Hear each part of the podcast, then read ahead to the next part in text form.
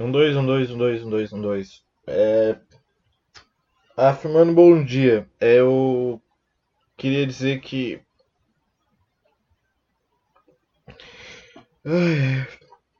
Quero dizer que esse final de semana foi um final de semana de bolos. Não bolos.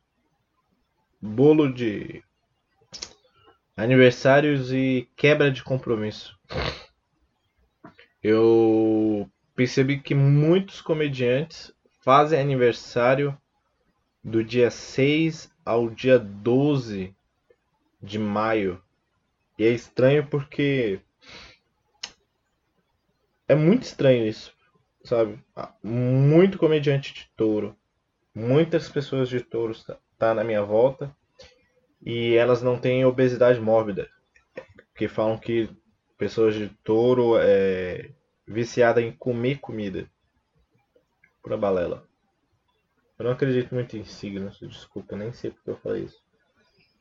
Mas a real é que o final de semana foi de bolo porque eu marquei vários compromissos e todos eles foram deixados de lado. Todos. Sem critério algum. Não houve pedir desculpa, não houve um ou foi mal e nem houve um fudeu, mano. Tô mal, bebi muito e eu tô quase morrendo. Quer dizer, não teve no dia, né? Não teve um prévio aviso. Eu acho que quando você começa. Não, mas agora é sério. Quando você começa a virar adulto, você tem um tempo. Um tempo muito específico para para dispor das pessoas. Eu não quem me conhece pessoalmente sabe que eu sou muito exigente com esse lance de marco algo. Marco algo com qualquer pessoa, vai lá e faz acaba logo. É, é um encontro, é uma reunião, é uma filmagem, é uma punheta entre amigos, sei lá. Eu acho que quanto mais você enrola para resolver esse problema, pior a situação fica. Muito ruim você adiar compromissos, ou pior, adiar sem avisar o comprometido que você vai atrasar ou adiar esse compromisso. Então, se você está me ouvindo e é da pessoa que dá calote de última hora, fique esperto porque o outro lado talvez tenha ansiedade e esteja morrendo de ansiedade para escolher a roupa para sair. Ela só tem três roupas, duas delas está lavando e ela fica se perguntando: será que com essa daqui eu vou ficar bonito o suficiente para agradar a outra pessoa? Eu sei. Isso não acontece com todo mundo, só acontece com pessoas pobres. E coincidentemente eu sou pobre, mas eu não tenho ansiedade. Então, esse esse esse pequeno pensamento não coincide para mim. É aí que vem o segundo tema do dia: responsabilidade afetiva. Tá na moda responsabilidade afetiva. Eu descobri isso depois que eu comecei a ficar solteiro que existe a responsabilidade afetiva. Isso coincide muito com o lance do do mentir. Você não tem motivo para mentir para ninguém. Só se aquela pessoa você quer dar conforto para ela. E é nisso que a responsabilidade afetiva acerta. Vamos pesquisar aqui o que é responsabilidade afetiva. Responsabilidade afetiva. É muito interessante que tem uns pontos cruciais. Eu acho que tem uns três pontos cruciais aí que, que vale para todo mundo. Ó, responsabilidade afetiva não é sobre reciprocidade. É sobre honestidade, respeito, sobre não machucar o coração do outro, é sobre ser real, é sobre saber o que não significa nada. Sa Desculpa, é saber é sobre saber que o que não significa nada para você pode significar muito para o outro. É nesse último item que eu tô me referindo ao se atrasar ou cancelar algo que para você pode ser uma merda, mas para outra pessoa é o ponto alto do final de semana. Eu quero falar isso para você, gestor do centro cultural que cancelou de, em cima da hora a reunião. Era pra gente ter firmado o contrato esse final de semana.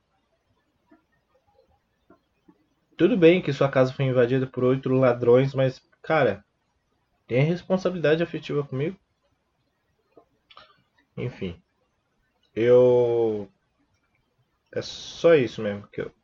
É, é, essa é a parte mais séria dessa manhã do dia 14 de maio. São 9h40 e em responsabilidade efetiva, produtor cultural. Eu discuti esse, esses dias com uma menina sobre exatamente isso. Não com uma menina, mas com uma galera lá no, meu Instagram. Metade acha que é tudo bem você não ter, a outra metade é. Meu Deus, tem que ter. Eu ainda não sei qual lado eu, eu me posiciono porque eu acho que você não tem necessariamente o dever de ser responsável pelo outro. Mas você se torna eternamente responsável por aquilo que você come. Esse aí é o Pequeno Príncipe para adultos. Se você está comendo alguém, você tem que ser muito responsável, respeitoso com essa pessoa. Mas uma hora acaba e você pode sumir da vida dela sem deixar rastro. Foi isso que aconteceu com meu pai e minha mãe, mas a diferença é que ele deixou ela grávida. Então, nesse caso, a responsabilidade afetiva era muito maior. Eu eu não sei real qual é o melhor posicionamento, porque eu tento muito evitar que a, a pessoa veja em mim uma salvação. Porque não. Tipo, ah, você me salvou da depressão, você me salvou de tal coisa. Não, eu não vou, eu não sou um. Eu não sou seu remédio tarja preta, tá? Eu não sou, nunca fui, nem quero ser o remédio tarja preta de ninguém, porque é muita responsabilidade. Mas ao mesmo tempo eu acho errado a pessoa falar: Vou me matar! Ok, beleza, você mata aí. Até porque você tem que. Um suicídio muito bem feito é um suicídio assistido. O.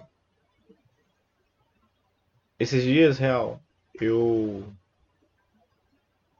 Eu vi essa situação acontecer. Um... Outra pessoa cagou pra.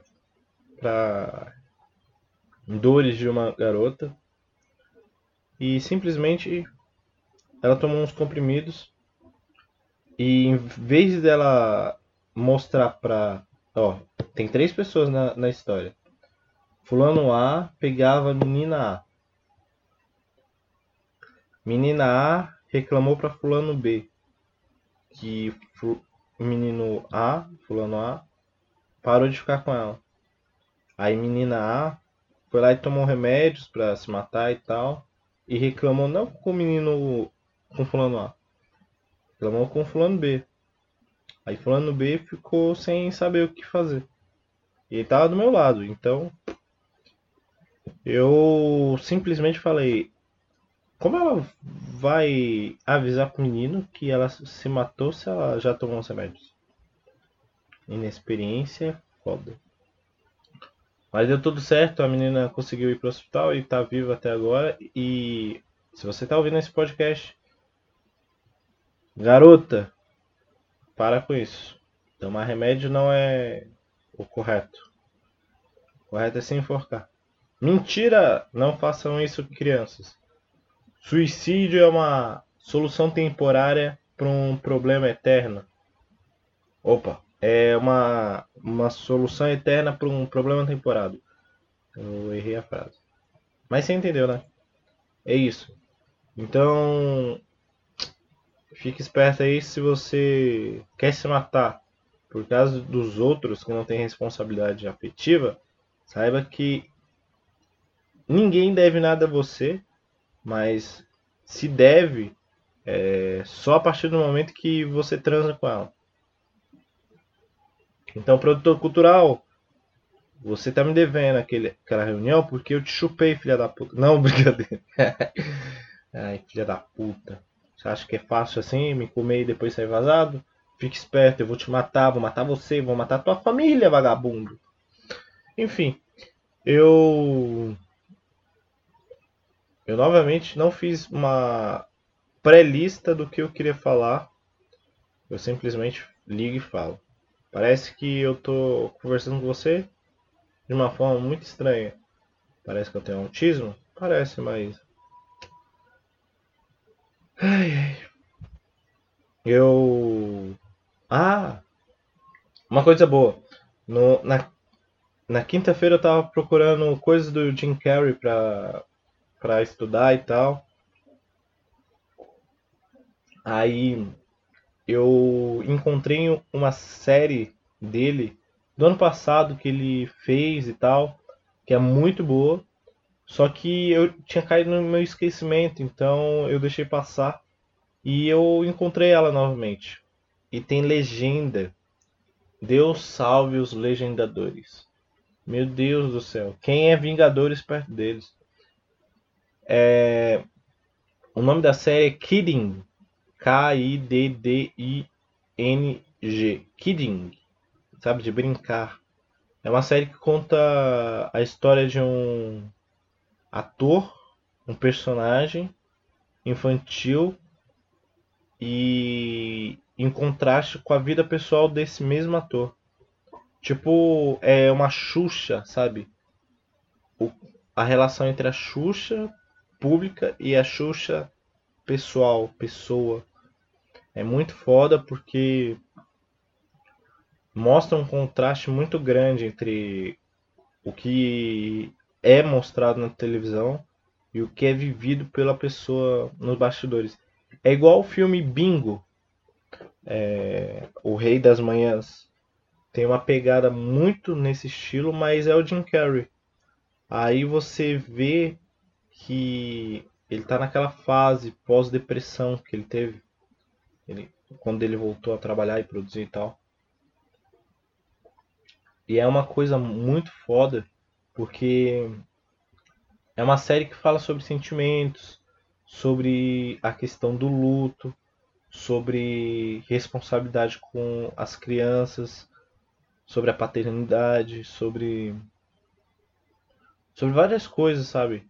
E é exatamente isso. Eu acho que essa série mexeu muito comigo nesse lance de responsabilidade afetiva. É, eu, tá vendo? Acho que no final tudo, tudo fica conectado. Acho que. Acho que eu sou genial. Caralho. Eu sou genial. Enfim, fica aí a dica. Kidding. Da NBC. Eu não sei quem, qual canal produz. Mas tem uma temporada por enquanto e terminou de uma forma muito foda, porque você vê. É que nem o Breaking Bad. Você vê a evolução do personagem de uma forma que você não imaginava como ele iria acabar. Eu acho que a partir do momento que o que o personagem principal tem uma transformação enorme, é uma série boa para se, se assistir. Tirando Game of Thrones. Game of Thrones está decepcionante Daenerys, você é uma vagabunda, eu te odeio e quero que você e o João das Neves se explodam junto com a Cersei. Vocês são uns merdas, é isso. Eu desabafei agora porque, real, eu assisti esse último episódio e não gostei do. Eu gostei e não gostei. Tava bom, mas ficou ruim. Mas aí ficou bom mas estava meio ruim. Aí ficou mais ruim ainda. Porque fuderam com a personagem. Fuderam. Desculpa, você pode.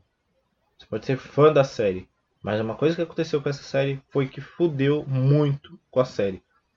Game of Thrones foi uma série que foi marcada por mortes inesperadas. E no final da série, na oitava temporada, olha só quem morreu. A própria série. Vai tomar no cu. Tô puto. Ah. Ah. Mano, bom dia. Estraguei meu dia já.